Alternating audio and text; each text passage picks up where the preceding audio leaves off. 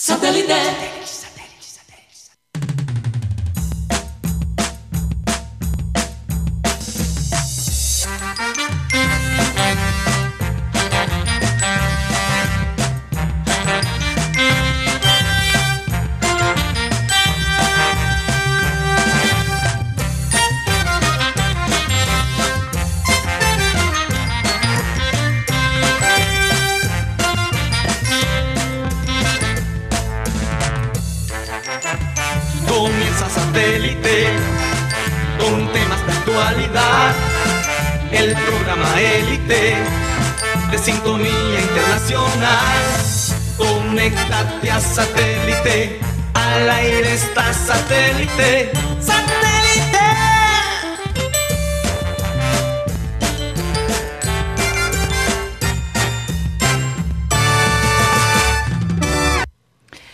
Señoras y señores, bienvenidos a Programa Satélite. Muchísimas gracias por estar con nosotros aquí el día de hoy.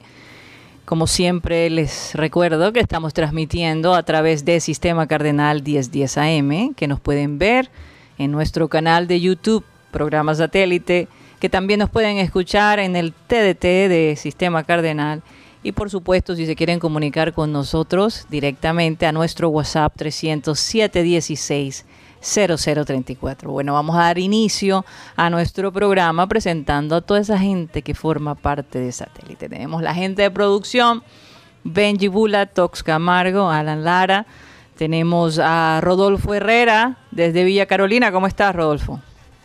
Eh, quería, como- quería que me saludaras para ver qué tal se escucha mi sonido. Perfectamente, Estoy, perfectamente. estoy con plan B hoy, Karina. ¿Estás con plan B? Ok, está Pero, bien. ¿cómo- pero ¿cómo está Rodolfo? No ha contestado. Muy bien, muy bien, muy bien. Sí, ¿verdad? A pesar de todo.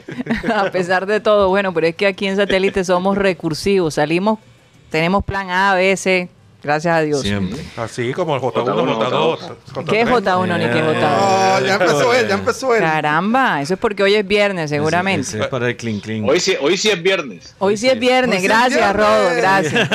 Ya me ubiqué, ya me ubiqué. Es que yo pensé que, bueno, era jueves, entonces yo dije viernes. Se estaba adelantando. Me estaba adelantando la cosa. Un saludo para Mateo Gueidos, que hoy no va a estar con nosotros. Ya el lunes los tendremos de vuelta. Para los que preguntaron, ya el lunes regresa. El hombre necesitaba unas vacaciones. Yo bien sé- merecidas. Yo sé que soy malo, malo en sustituir a, a Mateo, pero aquí estoy. Bueno, ahí estás. Fichaje. Vamos a dar la bienvenida a Cyril Gueidos, a Benjamín Gutiérrez, Juan Carlos Rocha y bueno, quien les habla, Karina Me González. estoy calentando. Me estoy calentando. Vamos a comenzar nuestro programa con la frase acostumbrada, que dice así. Una imagen vale más que mil palabras. Y esa fue la imagen que dio la vuelta al mundo cuando el River y el Junior jugaron en la ciudad de Barranquilla hace unos días atrás.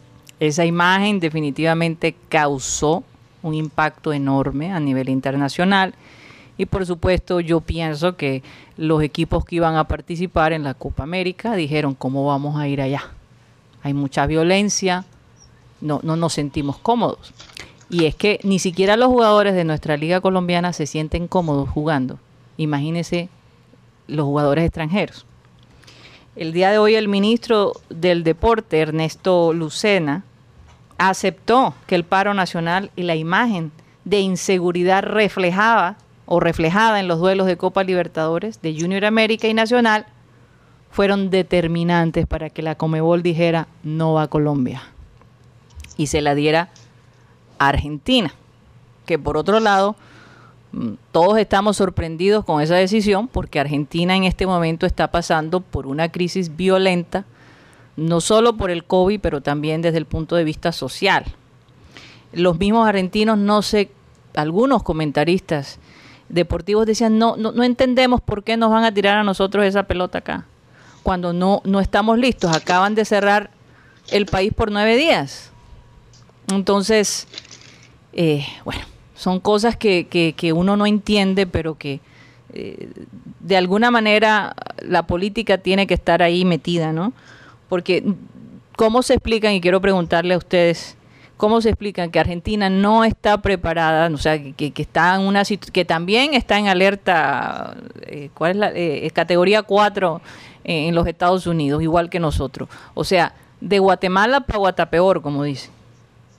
Entonces, e- esa parte es, eh, per- pero, por eso menciono esta frase, una imagen vale más que mil palabras. Esa imagen del partido de Junior River y del otro partido de Tolima, No, el par- eh, eh, perdón, eh, Am- América, América América Mineiros. Mineiros. Aquí en Barranquilla también fue bastante aquí en fuerte. Barranquilla fue fuertísimo y quedó en la mente de las personas. Así que contra eso no podemos hacer nada. Eh, hace un momento manifesté que ah, me están preguntando aquí que cuál es la J1 y cuál es la J2. Miércoles.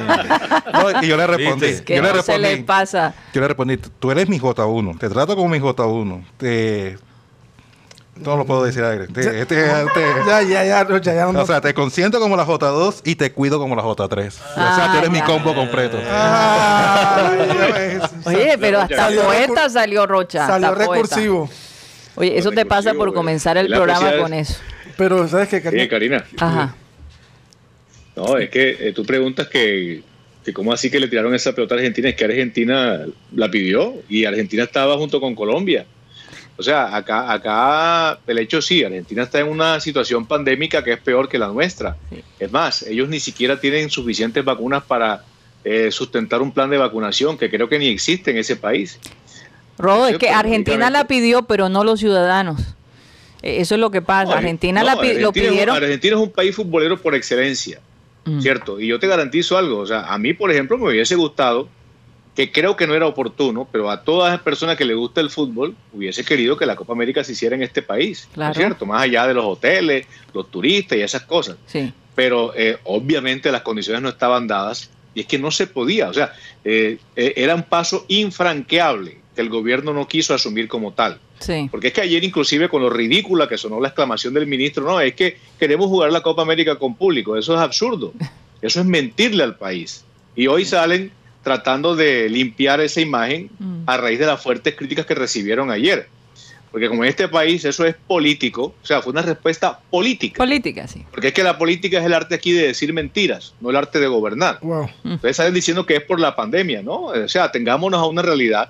Y Tuvo que es aceptar. totalmente cierto. Tuvo que aceptar que fue, fue más por la situación que se vivió aquí en. Barranquilla. Pero lo Claro, irónico, eso, eso es inevitable, ineludible. Sí. lo, irónico es que en este, en este momento Argentina no pueda ni siquiera realizar sus ligas sus ligas domésticas y entonces Colombia a, a tratar de pedir que se, Aplace. se aplace eh, eh, la Copa América por COVID, que realmente no era la razón real, pero por COVID. Exacto. Ahora lo Sí. van a dar a Argentina y Argentina a lo mejor termina aplazando Aplazándola. la Copa Y América. no nos precisamente a nosotros. La Pero, Copa no entonces, puede ¿ese aplazar. por qué? La Copa- la Copa- sí, con, el- con un abrazo. eh, No te, no te he visto porque no tengo retorno. Sí, un acá, saludo, un saludo a ti, aquí a la mesa, a, a- a- a todos los oyentes. Se me olvidó saludar a todo el mundo. Y entré, el, el tema está caliente, entonces entré fuerte, ¿sabes?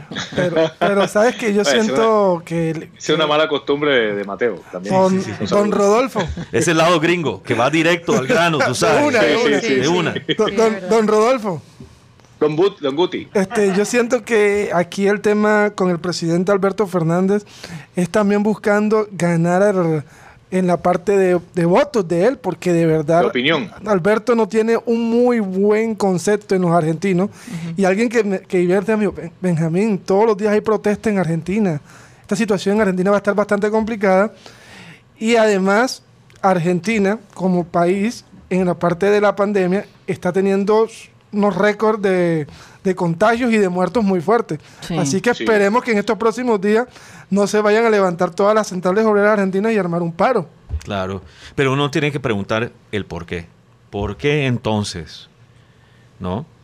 Y Mateo y yo estuvimos hablando esta mañana, a pesar que él está tratando de tomar sus vacaciones, todavía estamos ahí echando cabeza a- a- al asunto, ¿no? Y, y realmente, eh, bueno, como nos acostumbramos a veces eh, entrar a, a los aspectos quizás conspiratorios, mira, lo- voy, a, voy a- a- a dar una analogía, voy a dar una analogía. Ajá.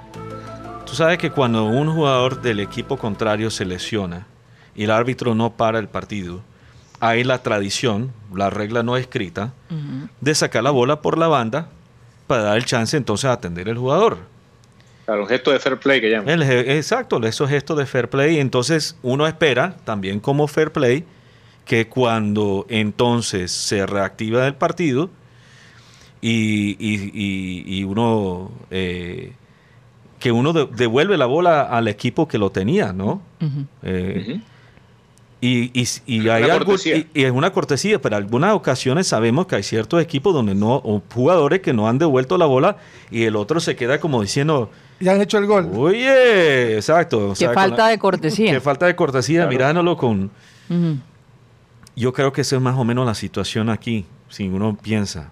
Porque Argentina, hasta cierto punto, la, la digamos, eh, la idea de que, que tenía Mateo, el análisis que, hizo Mateo es que básicamente Argentina, al retirarse originalmente de la Copa por la situación en, en Argentina, estaba esperando casi que, que Colombia de- también se retirara de la Copa, para entonces al ambos salir o aplazarlo o cambiarlo a un sitio más neutral. ¿Cierto? Entonces, pero Colombia no se no devolvió, o sea, nosotros realmente nuestra federación no devolvió el balón. ¿Sí ves? Y entonces quedó eso, un, un mal gusto ahí, realmente, desde, ese, este- desde que eso pasó. Y con lo que pasó aquí, como tanto Y se agarraron lo ha hablado tú y aquí el equipo, de las imágenes de los partidos que se realizaron aquí en Barranquilla, estaban buscando cualquier excusa. ¿Sí ves? Y dimos papaya. ¿Mm? Y dimos, dimos papaya. Tiene sentido. Claro que sí. Dimos papaya. Bueno, yo, yo, yo no. Pero puede no- haber algo de eso, porque en este mundo, Cyril, eh, ese tipo de cosas, ese tipo de, de conceptos no se pueden dar por descartado, pero yo no lo veo de esa manera, porque es que eh, acá, acá se trata de, al contrario, de si yo no puedo, tú puedes. ¿Cierto? Pero es que Argentina nunca declinó. Argentina en algún momento, el, el presidente dijo eh, que veía complicada la situación, pero no dijo yo renuncio a la Copa América. Sí. Y en estos casos, pues la Comebol, que es el ente rector, espera y dice, bueno, si no puede Argentina, tú puedes, Colombia, no, sí puedes, espero que tú puedas. Porque es que acá, acá se trata de, de sortear una dificultad que involucra una logística, que involucra una gran cantidad de intereses, por no hablar de plata. ¿cierto? Entonces la Comebol dice, bueno, si no me pudo ayudar a Argentina, que Colombia lo haga, Sí. que, lo haga que lo haga por completo. Entonces, pues, digamos que en este ambiente del fútbol donde hay tantas, tantos movimientos extraños y, y tanta Tantos mafia habido, intereses, tantos intereses. Sí, individuales Eh, Eso, también. eso puede pasar, pero yo creo que no sea tan así, sino que simplemente, como bien dijo Karina, de Guatemala a Guatepeor, ¿cierto? Claro. Acá no estamos libres de ninguna pandemia. Acá se vendió la idea de una inmunidad de rebaño que no existe ni Que va a existir existe. por ahora, No, no. salvo cuando lleguen las vacunas a, a cumplir con el plan de vacunación Un que 70%. hasta ahora es en Sí. parte virtual. Sí. Así No, es. y, y- y hay, y hay países que tienen eh, realmente una alta tasa de, de vacunación en que esos países todavía tienen, digamos, una tendencia de crecimiento de casos aún. Por ejemplo, Seychelles es uno de los, de, los, de los países más vacunados en el mundo y los casos siguen creciendo. Creciendo. Pero, pero no hay duda, en mi, en mi mente no hay duda, de todos modos, que por resolver una situación o una cosa a corto plazo, la semana pasada, ellos fregaron una cosita, una cosita, un cosote, un cosote a largo plazo. En el sentido de la Copa América. ¿Y por qué a largo plazo cuando no eres tan lejos? Porque realmente tuvimos una oportunidad de eh, sanar una herida de hace mucho tiempo cuando perdimos el Mundial. Realmente teníamos una oportunidad con esta Copa América de, eh, de sanar esa herida.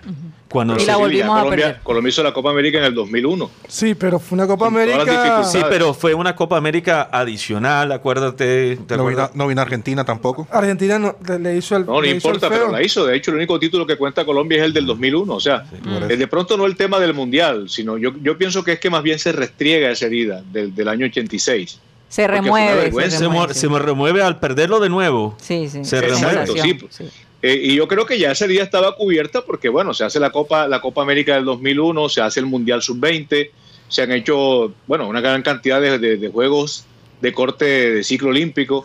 Entonces, en ese aspecto, pues creo que lo del Mundial del 86 ya estaba cubierto. Pero ahora con esto vuelve a quedar el país en entredicho. Oye, miren, no fueron capaces de hacer un Mundial cuando la FIFA lo hacía eh, o lo permitía hacer sin grandes exigencias, porque en esa época no te pedían infraestructura de ciudad, de autopistas de ocho carriles, de viaductos, de hoteles 5 y 10 estrellas, por decir algo.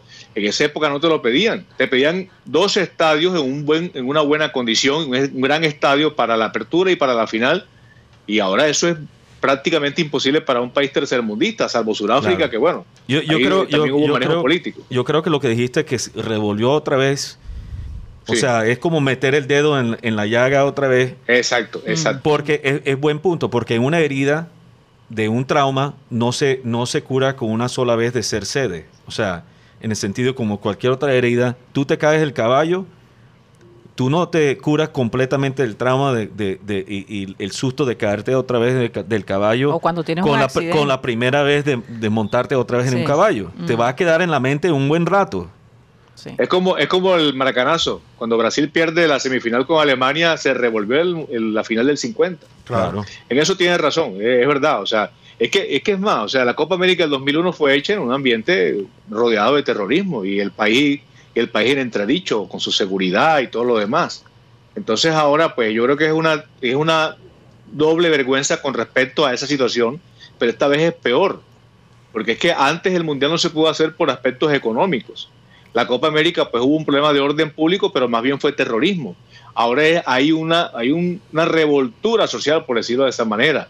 Y yo creo que, bueno, en el fondo, y creo que en eso estamos de acuerdo, no sé si alguien piensa en lo contrario, pero yo creo que si el país va a mejorar, va a ser una sociedad más equitativa, va a haber más oportunidades de progreso, de prosperidad para la gente de escasos recursos, más oportunidades de educación, de salud, en fin, de empleo, Mm. ¿cierto? Si eso va a pasar, bienvenida sea esta cancelación de la Copa América en Colombia. No sé si estamos de acuerdo. Y el, Sí. y el tema, hay una, Pero la realidad es que lo más probable es que no. hay, y lo hay- más probable es que Sí, no. sí. En eso estamos de acuerdo. hay una teoría, En eso estamos de hay acuerdo. una teoría conspiratoria. Ajá. Porque Argentina no ha renunciado en organizar la Copa América? ¿Cuántos años tiene Messi? Eh, sí. Ya, estoy- ya, ya más o menos la, la, la- la No, y, y- y lo que quieren es, es de pronto que Messi eh, sea campeón con la selección argentina. Y en Argentina, que no es lo mismo. Y en Argentina que no es lo mismo. Sí. Imposible. No, pero yo no creo que eso llegue hasta allá, Rocha. ¿Qué, va- qué culpa va a tener Messi de No, lo tiene- que está pasando? No, pero, pero el orgullo argentino, porque tú sabes como, Mm. como Messi... eh, Bueno, es una teoría es conspiratoria. una teoría conspiratoria. Oh. ¿Sabes qué? Ah, Sí, Tú sabes que Conspira, Rocha, pero yo no, no- no te acompaño en eso. en, esa no vas. Pero saben no que, yo sé que Guti nos tiene una bomba. Pongo el sonido ahí de la bomba. Yeah. A ver qué pasó, Guti. me han contado Ujú. desde Ojo que le cae, le cae el smat. me han contado desde ayer que, ha crecido demasiado el río Bogotá. El río Hay posibilidades de tsunami. Bogotá ¿Por qué? Por las lágrimas de Carlos Antonio Vélez por haber perdido la Copa América. Entonces, Por la llorada que se la echó. llorada. Y, y no solo eso, es que fueron Vélez. tendencia en redes sociales, burlándose la gente de Carlos Antonio Vélez y del señor César Augusto. Hombre, Ay. bastante que se burlan de, de otras personas.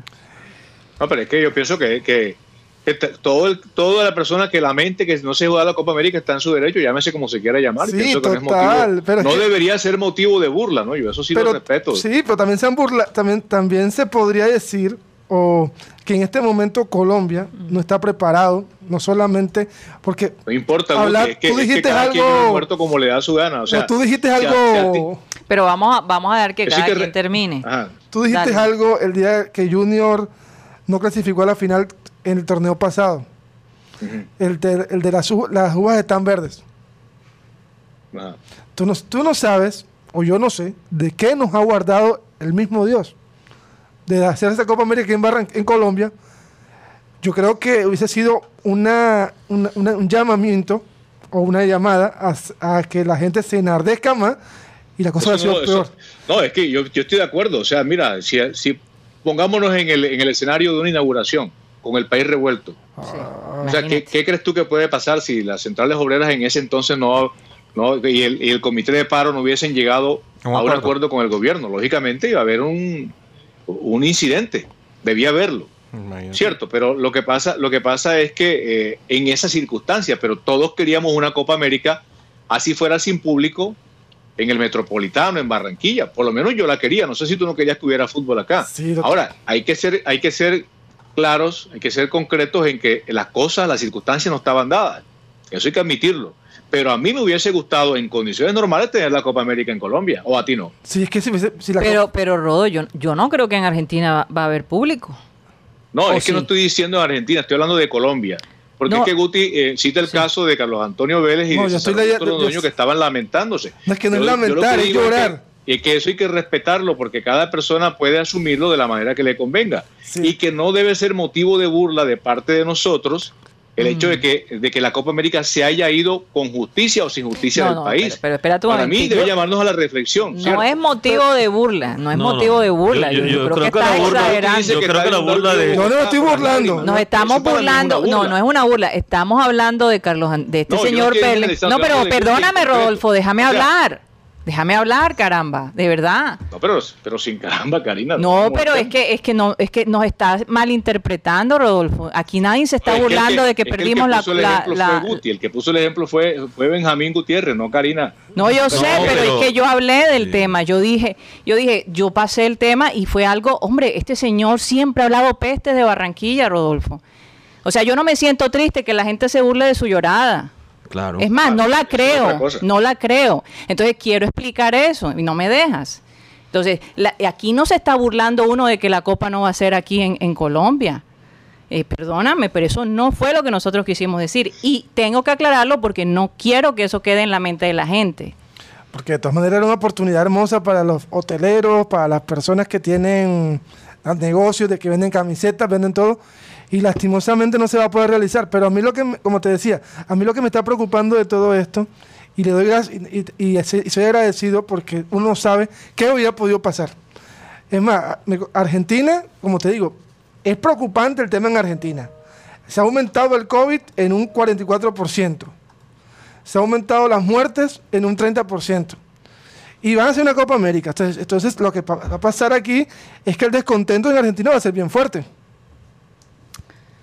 Así es, bueno. Bueno, yo, yo, yo pienso de todos modos, mira, yo puse, me puse la camisa de protesta hoy. O de, no de protesta, pero de cómo yo creo que todo el mundo se siente un poquito. Esta, tengo para los que obviamente están oyendo por radio y no están viendo por YouTube, tengo una camisa azul con unos bananos por toda la, el- eh, la camisa. Yo pensé que eran unos boomerang. no, son bananos. Y entonces la gente que diría, ok, ¿cuál es, la, cuál, el significado de eso? Es que hay una expresión en Estados, Uni- en Estados Unidos, volverse banano. Que significa, eh, Mm. en inglés es go bananas, que viene de una expresión que es going ape. Ape es, es gorila, ¿no? Volverse O sea, aquí decir que uno está mono, ese es uno que está tranquilo, uno está bien. Está relajado. Pero Pero allá Unidos- uno estar mono es que uno está furioso. Está engorilado. Y entonces la expresión mira, Engorilado. Engorilado. Que uno está engorilado y que uno se volvió, básicamente, ya se volvió un poco... Un primate. ¿no? Loco por, por, por la rabia, la molestia. Sí, eso sí es verdad. Oigan, eh, otra cosita que íbamos a hablar, eh, vamos a tener hoy la a nuestra psicóloga Claudia va a estar con nosotros, va a tener un tema bastante interesante. Hay varias cositas que me gustaría que habláramos porque a nivel internacional, eh, bueno, hay este escándalo sobre la entrevista que hizo la BBC de Londres hace un tiempo atrás a la princesa Diana y, cómo esa entrevista la- le afectó a ella en su salud mental, o por lo menos le disparó toda una serie de problemas que vinieron después de, de esa famosa entrevista y lo que los hijos dijeron. Así que vamos a hablar un poco de esa. Vamos a cambiar un poco de tema como para bajar un poco los ánimos. Háblanos del tenis. Yo sé que María Camila Osorio, Osorio, esta sí. cucuteña de 19 años, eh, avanzó en, en- en una final, ¿no? Para una final. Es que no de tenis en- es en Belgrado, si no estoy mal. eh, no solamente que avanzó, pero ella realmente al, al avanzar a, eh, eh, a tal punto en el, en el torneo, ahora entra en el top 100. Wow. Mira, Eso entrar al top es- 100, cuando yo jugaba, entrar al top 100 era difícil. Pero hoy día entrar al top 100 es aún más difícil de, de, eh, en comparación hace 15, 20, 30 años. O sea, tener un ranking de 300, incluso tener un ranking de 500 y pico, o sea, en los primeros 500 en el mundo es algo impresionante hoy día, porque la competencia de talento joven alrededor del mundo, lo tanto, y hemos visto aquí precisamente en Colombia, cómo el acceso al tenis ha aumentado, ha crecido a tal punto donde no, no hay suficiente cancha en la ciudad para, para jugar. Sí. Entonces, Ella estuvo acá en, esa en- explosión del en tenis. el parque de raqueta. Sí, estuvo en- aquí en, en el parque de raqueta. torneos, sí. Entonces, el hecho de, de tener en una jugadora como ella, entrar al top 100 a los 19 años, es realmente un logro bastante grande. Bastante grande. Sí. Y hay que estar orgulloso. Pero ¿cuántos colombianos están en el ranking de los...? De las mujeres hay- hay- tendría que mirar ahí cuántas. Yo creo que tal vez ella es la primera, ¿será? De- definitivamente es la más joven. Entonces Sí, tendría que 19 mirar. años, imagínate. Sí, la más joven. Tremendo. Otro colombiano que está haciendo noticia en el día de hoy es Sebastián Muñoz, el jugador de golf. Eh, Sebastián Muñoz eh, en el torneo de PGA, en el, en el campeonato PGA, igual como en el tenis, que hay cuatro grandes campeonatos, ¿no? El de Wimbledon, de Roland Garros, del abierto de Estados Unidos y el abierto de Australia. En golf también hay cuatro grandes campeonatos. Uno de ellos es el PGA, y este que se, está jugando esta semana. Y Sebastián Muñoz, el, el jugador colombiano, eh, no sé si saben que cuando uno mete la bola, digamos, del punto de arranque en un hoyo y lo mete en un s- en- de una sola vez en el hoyo, eso se llama un hoyo en uno. Desafortunadamente, Sebastián hizo un hoyo uno, pero no de la forma, digamos, que más eh, quisiera un jugador hacerlo. Eh, su primer tiro realmente aterrizó en una caneca. y después, mirando la caneca y tratando de entender, bueno, ¿qué voy a hacer? ¿Tengo que meter la mano para sacar la bola de la, de- de la caneca de basura? Y la respuesta es sí. Sí. Porque tienes que, en las reglas, tú tienes que sacar la bola, identificar tu bola como la tuya, antes que uno puede tomar, digamos, una penalización y entonces buscar un punto, digamos, de dejar caer la bola y, y poder arrancar de nuevo. Oye, eso suena como cuando tú vas a la registraduría y tú ves una fila larga y te acercas al, al, al portero y yo tengo que hacer esa fila para reclamar algo nada más. Sí, señora, vaya ya a la fila. Como- todas las personas ahí están, tienen que hacerlo. Así que, ¿qué pensaba él? ¿Que el Cadi era el que tenía que meter la mano o que cualquier otra persona? Cualquier otra persona, pero eh, el jugador tiene la responsabilidad de identificar su propia bola. En Ah, ese bueno. caso. Oiga, vamos a un corte comercial y ya regresamos.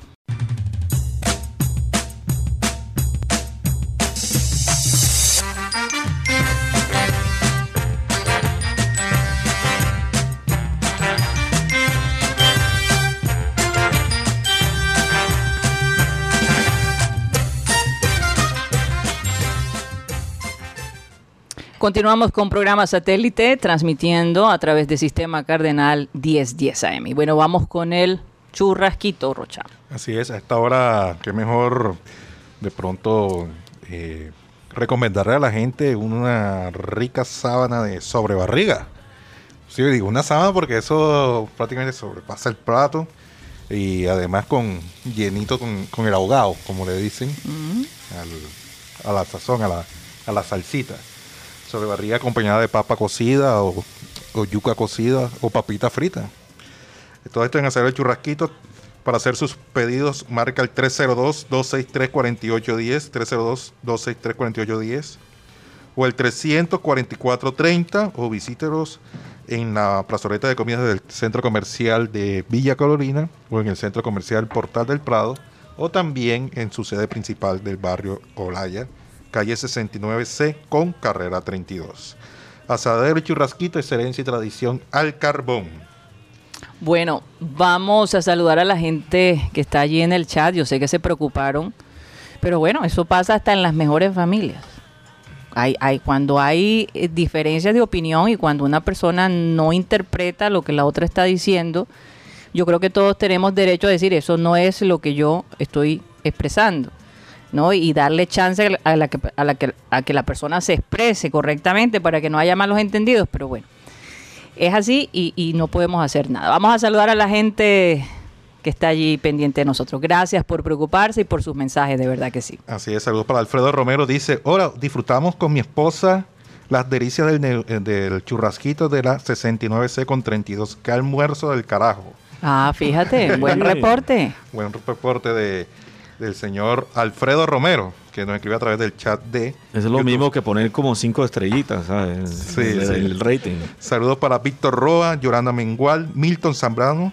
Dice Milton Zambrano, quedamos como Alcia Costa con el torneo, quedamos con la copa rota. Uy. Cristóbal Rivero, Luis Caballero, José Martínez, Jorge Álvarez, Enrique Martínez, Beber Fields, Fran Rivera, Jair Ruiz, eh, dice una pregunta. ¿Un equipo de fútbol puede reducir las medidas de la cancha al momento de un partido, como dice, como lo hizo River contra Santa Fe?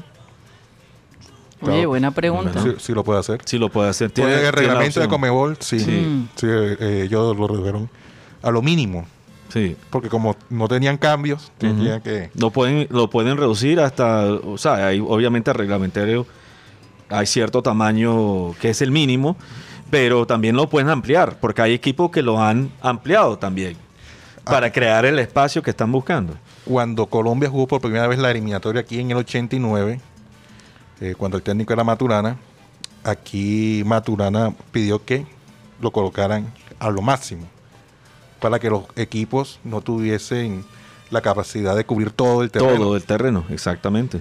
El doctor Pacho. Yo, Luis Rodríguez, Alberto Martínez, Cándido Runcho, Beto Vargas y Manuel Maldonado. En sintonía para con la gente en satélite.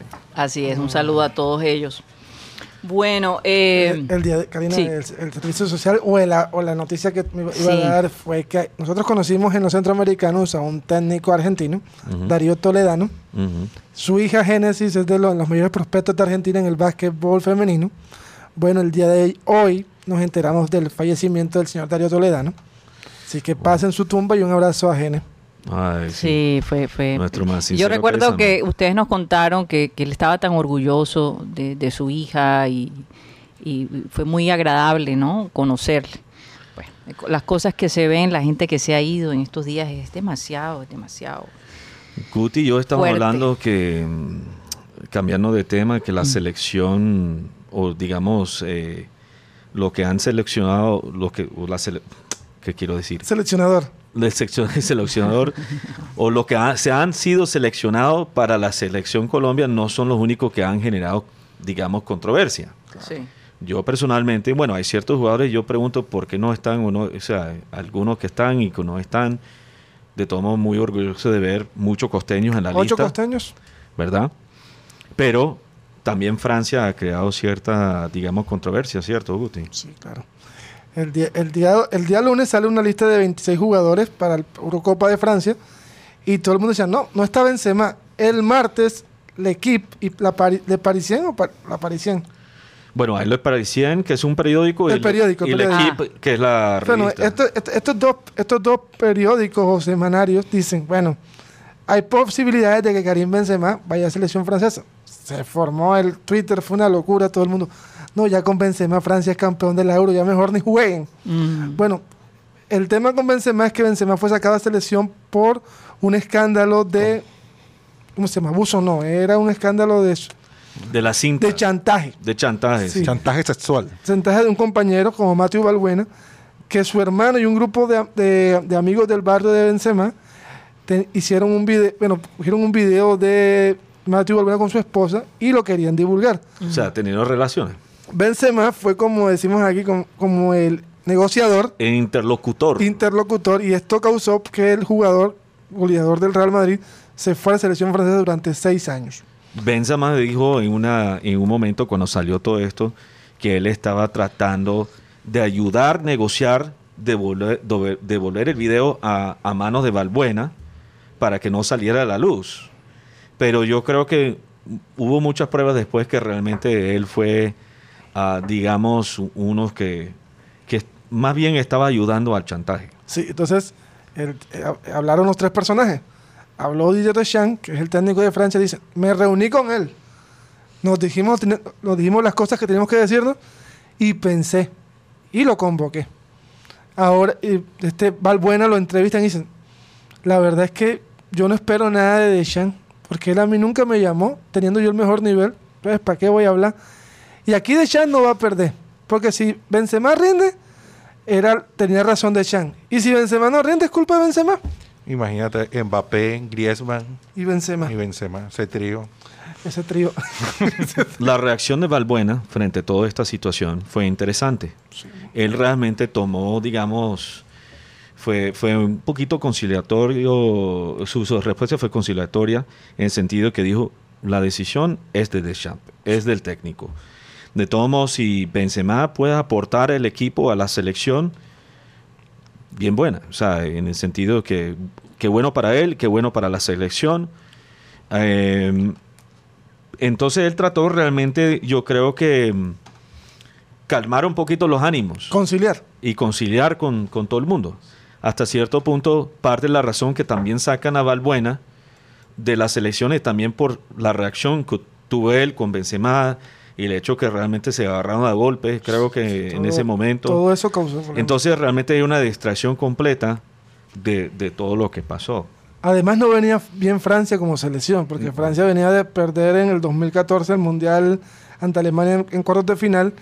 Y bueno, le preguntaron a, lo- a las cabezas visibles de la selección como Hugo Loris, Oliver Giroud, Antoine Griezmann y el señor Kylian Mbappé sobre la llegada de Benzema y dijeron, no, pues, pues, pues convócalo porque nos va a hacer más fuertes. Claro. Al mismo tiempo, Valbuena dijo, no me digas que esta es una decisión realmente deportiva. Esta es una decisión personal. Porque como tú dijiste ahorita, Deschamps no me seleccionó en mi mejor momento, ¿verdad? Y cómo es que le está seleccionando ahora a Benzema cuando no, digamos, está en el mejor punto de su carrera. Claro, 33 años ya tiene Karim Benzema. Entonces es una decisión personal. Bueno, vamos a hacer un cambio porque ya tenemos a nuestra psicóloga Claudia González, ahí está. ¿Cómo te encuentras el día de hoy? Muy buenas tardes, Karina, Siri. El sonido, el sonido está- Muy bien, gracias a Dios. Bueno, vamos a ver si mejora, El sonido Claudia. está un poquito. Sí, está como retrasado. entrecortado. Sí, entrecortado. Sí, no volvemos- sé ahora. Volvemos a repetir la llamada. A. Repetimos ¿Podemos la llamada. la llamada? Vamos a repetirla a ver si, si funciona. Oye, sí, es que por estos días eh, la BBC básicamente envió un comunicado disculpándose por aquella entrevista que se hizo a la princesa Diana, donde ella básicamente revelaba lo que estaba sucediendo en su matrimonio con, con el príncipe Carlos. Y dicen que la manera como esta persona logró la entrevista eh, fue dándole información falsa a Diana de un... de- Martín Bashir. Martín Sí. Ma- eh, Martín Bashir. Eh, supuestamente de tener pruebas de la infidelidad de, de Diana. Y lo hicieron a través de su hermano. Eh, lo convencieron para que ella aceptara la entrevista. Básicamente, como decimos aquí en, Barranquilla, le echaron carbón, literalmente, para que la mujer eh, pudiera hablar y contar sus intimidades. Aparentemente William y Harry dicen que después de esa entrevista la princesa Diana sufrió unas crisis muy fuertes y su paranoia con los reporteros, la prensa, los fotógrafos aumentó al punto que eh, una de las razones por las que ella pierde la vida es precisamente huyendo de esos paparazzis que le hacían la vida imposible.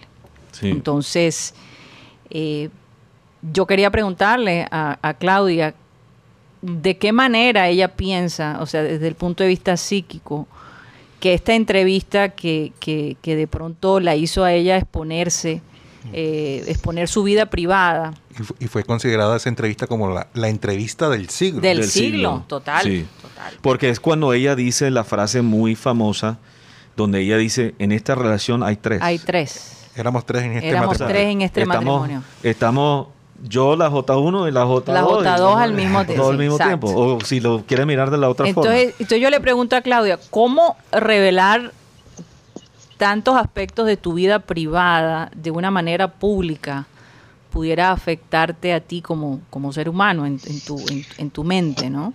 Y en Claro, y tus es que- emociones. A ver, no sé si ahora, Sí, ahora sí, Mejor. Sí, ya, mejor. ahorita me están escuchando mejor. Eh, lo que sucede es que obviamente eso la hizo a ella más vulnerable, la hizo eh, expo- al exponer lo que le estaba sucediendo en cuanto a la parte mental, incluso ella ahí habla de, los intentos de suicidio, habla de su anorexia, eh, prácticamente desnuda completamente pues su vida, su psiquis, todo lo que le estaba sucediendo. Y esto tuvo repercusiones obviamente con Carlos, obviamente con la reina y todo el- y toda la familia y la institución de la monarquía como tal. Esto tuvo que venirse seguramente en su contra después de, de esa entrevista porque pues eh, Claro. hubo actos de Carlos desde el comienzo que provocan y desencadenan todos estos actos luego de ellas, la propia infidelidad de Diana, eh, más adelante eh, pues los enfrentamientos que ella tiene también con Camila Parker, que era la, la amante de Carlos. En fin, yo me imagino toda esa vulnerabilidad de ella a flor de piel y después de que sale esa entrevista a, a todo lo que se tuvo que enfrentar, ¿no? Sí. Fíjate que después de eso, a los dos años, ella muere y se le atribuye mu- mucho, de, mucho de eso, de, de esa desesperación de ella por huir de la prensa, de, de esa, eh, ese momento, ese tiempo en el que ella tiene la relación con Dodia Fayette, que se, se, se oculta, eh, los paparazzis la persiguen, en fin. No tenía, la vida de ella no era una vida eh, realmente tranquila, ni, ni una vida en donde ella pudiera disfrutar de, de su intimidad, ¿no? Absolutamente. Y eso yo pienso que es lo que Harry, por lo que Harry está luchando actualmente, ¿no? Sí. y lo que y lo que lo ha llevado a él a hablar con la prensa, pero ya no bajo las condiciones de la prensa, sino bajo, bajo las condiciones de él Sí. y de y de su esposa. Así que, que es. es muy diferente. Totalmente de acuerdo. Oye, sí. quiero contestarle a, a los oyentes porque están preguntando, Rodolfo se fue del programa. Nosotros no le pedimos que se fuera. Él decidió irse, a lo mejor necesita calmar sus ánimos y, y no, se, no se sintió listo para continuar el programa con nosotros después del debate que tuvimos. ¿no? Quiero, quiero explicar eso. No es que nosotros lo hayamos cortado. Él decidió irse. Si él quiere regresar, pues obviamente que aquí está el micrófono abierto. Eh, eh, sencillamente que cuando no estamos de acuerdo y sobre todo cuando tú sientes que te han mal interpretado, yo creo que tenía todo el derecho de expresarme eh, y, de, y de, y de, eh, digamos, aclarar cualquier duda, porque la idea aquí no era burlarnos, de nuevo lo quiero decir, del hecho de que este nos estábamos burlando de este señor que ha sido un verdadero enemigo de la ciudad de Barranquilla. Siempre ha criticado al Junior. Eh, Siempre ha sido un estorbo. Siempre, siempre ha sido, no ha sido un gran amigo para, la- para, para nuestra ciudad. Entonces, eh, eh, estábamos hablando de ese hecho completamente aislado a lo que tiene que ver con el hecho de que no vamos a tener Copa América en Colombia. No, Quiero si- aclarar eso. Y si uno va a lanzar una expresión fuerte, uno también tiene que estar preparado para una reacción fuerte también. Persona no grata en Barranquilla, recordemos, un, eh, no sé si Ro- Rocha se acuerda de ese día que dijo que el Metropolitano era un potrero. Y el hombre tuvo que salir escoltado del estadio porque lo iban a linchar. Así que el hombre no es, no es grato persona aquí en Por eso, que él llore y que, y que a mí no me causa ninguna empatía, la verdad. Bueno, vamos a, a cambiar de tema, pero quería hacer la aclaración porque sé que en el chat están haciendo la pregunta. Eh, hablando de lo que estaba diciendo Claudia ahorita, lo de la situación de Sí. Princesa Diana, eh, es cierto, o sea, William mismo, el príncipe eh, William ha dicho directamente que él, Sí. él siente que lo que pasó en esa entrevista hay una relación directa con la muerte de su mamá. Exacto. Entonces, la y parte- fíjate que la, y la. BBC acaba de pedir disculpas. ¿no? Sí. Directamente. Pero tú, tú, tú crees que ellos lo- los demanden? Incondicional. un- una disculpa incondicional. Incondicional, sí. ¿Será que los van a demandar? Lo, eventualmente? lo interesante, yo- es, es posible, y no sé si se puede demandar después de tanto tantos tiempo, años, sí. ¿verdad? Mm. Eh, pero Pero eh, la carrera de este periodista, pues, se manchó. Eh, se manchó, hombre- se manchó, incluso él se tuvo que retirar supuestamente por razones médicas. Mm. Él sí ha enfrentado una serie de situaciones eh, médicas en, en su vida. Ah, Pero al mismo tiempo es un poquito Sí. curioso el hecho que se retira unos días antes que, que salga este reporte, ¿no? Sí, lo, sí. lo interesante para mí también en esta situación es que William no dice que él ve una, una relación directa, ¿verdad? De esa entrevista a la muerte de mamá, pero al mismo tiempo él no quiere reconocer hasta cierto punto, lo tanto que afectó también a su hermano. O sea, en este, en este, digamos, controversia que hay en este momento en la relación entre los dos hermanos, Claudia hizo un, un muy buen punto. Que Sí. realmente Harry, Meghan, le muestra que hay una posibilidad de otro tipo de vida. De vida, sí. Porque ella básicamente de le salir dice, de, de- de ese... Tú no- él- él tú no el tienes que vivir. es un Exacto. zoológico. Sí, es la, Claro, expresión y- que usó. Sí.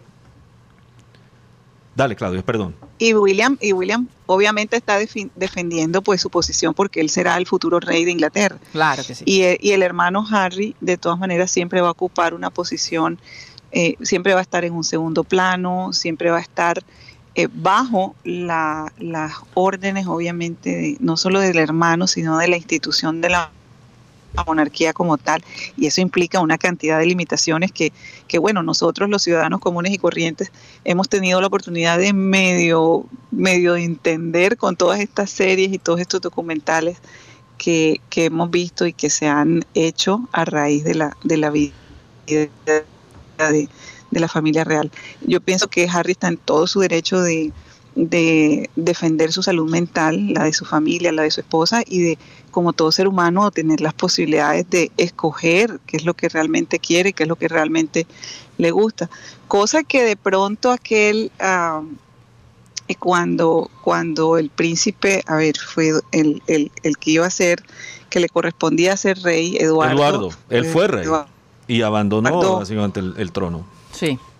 Exacto, que fue rey y abandonó, y abandonó el, el reinado por, por, por su matrimonio con Wallis Simpson, que aparentemente, pues, obviamente fue criticado, eh, se le acusa de que abandonó su, su responsabilidad.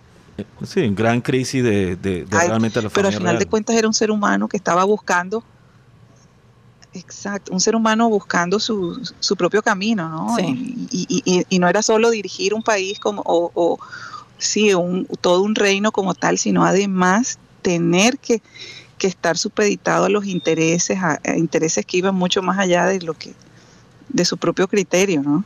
Lo, lo- lo interesante aquí es dos cosas. Yo, yo pienso que eh, la familia real se siente expuesta. Como cualquier familia que tiene crisis y se empieza a sacar los claro. trapitos sucios, se siente expuesto ¿no? frente a otra gente. Exacto, exacto. Pero una cosa interesante que dijiste, Claudia, es William, el futuro rey.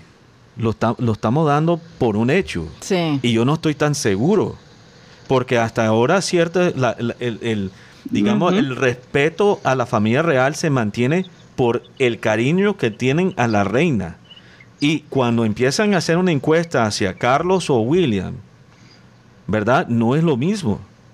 ¿Será que realmente que cuando llegue el momento de William ser rey, habrá todavía familia real o la familia real tendría la misma posición que, que tiene en este momento? Acuerda que el príncipe Felipe, el, el marido de la, de la reina, era príncipe porque era príncipe de Grecia, pero más sin embargo nunca fueron, o sea, no hubo más rey de Grecia. Exactamente. Bueno, Sí. No sé qué va a pasar con esta familia, es, pero, es. pero Es que fíjate, yo creo que de todas maneras, sí, de todas maneras, Karina, ellos siguen trayendo revenues y dinero a, a Inglaterra, siguen Claro. eh, siendo motivo de visitas de parte de los turistas y yo Mm. creo que mientras ellos si- sigan eh, trayendo dinero y aportando esa parte de, y, y acrecentando el turismo, pues yo creo que eh, esto es más un, esto es más algo con que otra cosa. Bueno, ahí se, se cortó un Un poquito. poquito, Eh, sí. ¿Qué vas a decir, Rod? No. Eh, Rocha. No, eh, eh, el periodista Martín, Martín Bachir. ah, Ah, Mati Bashir, sí. Eh, además, él también eh, entrevistó a Michael Jackson en, en su momento en... claro. ¿Cómo que se llama? Neverland. Sí, sí. Neverland, sí. Neverland. Sí, sí, sí, sí. Eh, El hombre se ganaba todas las grandes entrevistas para la BBC. era ¿Será que también engañó a Michael Jackson? Será. No, es, Es, le es que- claro, le- es claro que estaban dispuestos a hacer cualquier cosa para conseguir la entrevista. Sí. ¿Quién sabe? sí. Oigan, hay, hay otro, hay otro tema aquí eh, sobre Sharon Stone. eh, ¿Qué pasó la, con la- Sharon? ay, la favorita de Rocha. Yo sabía que te iba a, a-. ¿Qué? La nostalgia, mucha nostalgia. Rocha. No, porque Sharon Eh. fue mi primer amor platónico. Fue amor platónico pasional. Viernes de confesiones, Rocha. Oye, aparentemente ella reveló en una entrevista que es posible que se haga otra versión de Bajo Instintos, pero que la escena, esa famosa escena que básicamente la mandó, a- la inmortalizó a ella, Y se ha va a ser, tantas veces. sí, eh, va a ser mucho más explícita que lo que fue antes. Y dice que Sharon no está muy contenta al respecto. No sé si es por el hecho de que se enganchen de esa escena para llamar la atención y- de la nueva versión o porque pudiera esta escena opacar la historia que ella tiene con esta película. Entonces es un poco controversial la cosa. ¿Tú te verías esa película, Rocha? Mm, No sé, es como lo que está pasando hoy en día con café. Claro. Sí. Sí, porque mucha gente, por lo menos yo a veces la veo, Ajá. Y se empieza uno a comparar, porque eso aunque no- inevitable, es inevitable es comparar inevitable, los inevitable. hechos, los actores, las escenas, el, Sí. el suceso, y, y- y yo creo que es difícil superar la original. Mm. Claro, uno puede mirarlo de, de dos puntos de vista. Uno puede mirarlo de- del punto de vista de la gente que lo está produciendo, que se están enganchando con la versión original para atraer una audiencia, porque al fin y al cabo es un negocio y ventas, las ventas es lo que cuenta. Pero por otro lado uno dice, hay tantos nuevos cuentos por contar. Sí, porque... ¿Por qué tanta repetición de, de, de cuentos que ya... ya Sobre hemos todo visto que esa película veces? eh, sigue vigente, no sé. Sí, y además está, O sea. y la puedes observar en cualquier momento porque está, ubi- está situada en estas plataformas de, de películas que la puedes ver. Y, y la verdad es que es como, como si hiciera nuevamente El Padrino. Y no va a tener ese mismo impacto que, que tuvo la original. Eso sería Bueno, un pero la sacrilegio. nueva Eso generación- sería un sacrilegio, o sea, repetir eh, realmente... Pero la nueva generación tendrá entonces este nuevo bajo instinto. No, no, Sí, sí. es que el tema es, por lo menos, es hereditario, porque por lo menos si mi papá, eh, Cyril, dice, vete bajo instinto. y Te que- dijeron, Oye, papá. me dijeron viejo. Te, oye. te la tiraron sin ni- Oye, tiene un hijo de cuarenta y Pero cuántos años. fríamente, oye, joda, con una seriedad. de tres puntos. Te la- No, es como todo, porque es- esto es, es como la música. Si por lo menos. Es que Cyril es muy paternal. Sí, sí. Yo no sé si me estás ayudando o no, Claudia. Bueno, yo no lo veo así. No, es, como, es, como, es como la música, es como la salsa. Yo Por no lo menos- veo así. Por lo menos a los muchachos hoy en día les gusta la salsa. A pesar de que es música de los, de los 70, de los 60, que aún está vigente, es, es- es por el gusto. Sarita le gusta Frank Sinatra. Imagínate. Nuestra hija de 17 años, bueno, desde que tenía creo que 8 o 9 años, eh, fanática de Frank Sinatra. Una, una locura. Pero, eh, no sé, vamos a ver qué pasa. Veamos la película. Yo me he estado viendo la novela de, de Café y les confieso que a veces me desespera la cantadera de ella. Entonces, sí, e- es como desesperante, es demasiado larga. Y como la grabo, entonces puedo adelantarla. Pero esa parte no No, sé. no, no por, me no por ella misma, no sé si por, o sea, si es tu caso, no es por ella misma. Mm. Laura Porque Montoya. creo que ella canta. Porque es que se nota que está doblando. Sí, no, entonces, No, pero yo pensé que ella cantaba de verdad porque yo vi, por ejemplo, sí, ella canta, parece que ella sí canta. en cuando dicen No, ella canta. Ella canta. Pero, pero es- canta. No, no, no, No, no, no, esta es la nueva versión. Laura Londoño. Claudia, de- de- Laura Londoño. pero como la nueva versión. Laura Londoño yo creo que también canta. No, no sé. eh, Porque dice interpretado, por ejemplo, la canción de la novela dice interpretado por ella. No sé Mm. con tanto qué tanto ayuda le dieron Sí, ese, digamos, hay. autotuner o a- no sé. Pero, pero sí, uno puede decir que es, es, es como si estuvieran tratando de rellenar mucho tiempo, Sí. mucho, demasiado tiempo con la cantadera. con, con la cantadera, sí. Y de todas maneras, a medida que pasa el tiempo, yo creo que lo- los estilos van cambiando y como que ya uno se está acostumbrando a, a las nuevas cosas y volver a otra vez a ver algo, a menos que sea un clásico, Dios mío, lo que el viento se llevó y algo así, Sí. que, que uno dice. ¿Tú te "Ah, imaginas son- Que eh, hicieran de nuevo lo que el viento se llevó. Yo, mira, yo te digo una cosa, yo no me canso de ver las películas de Sofía Loren y, y, y cada vez que la veo y, y me fascina y, y los efectos eran todos, tú Ujú. sabes, obviamente de, de- de aquel De- entonces. como dicen aquí, de pedal. Sí, pero, pero hay actrices que, que no que son irrepetibles y actuaciones que no, no se podrán volver a dar nunca. Entonces, en, en esos aspectos yo digo, wow, vale la pena eh, de pronto poner a esas películas a color y seguirlas viendo, y seguirlas mostrando. Pero Sí. De todos modos, esta novela está introduciendo la novela otra vez a una nueva generación y sí hay ciertos aspectos positivos. Por ejemplo, yo que no soy fan de William Levy para nada, no, espe- quizá porque tenía... Ah, pero sabes el nombre. Claro, Sí. porque hemos visto a, a- eh, eh, eh, cubanos A- a en, ta- mayor. en tu- en tanta vaina. Con esa estampa, ¿quién se olvida Bueno, nombre? sí, pero yo no lo, doy- yo no lo digo por su estampa, eso No, es, tu, no, es tu perspectiva. perspectiva.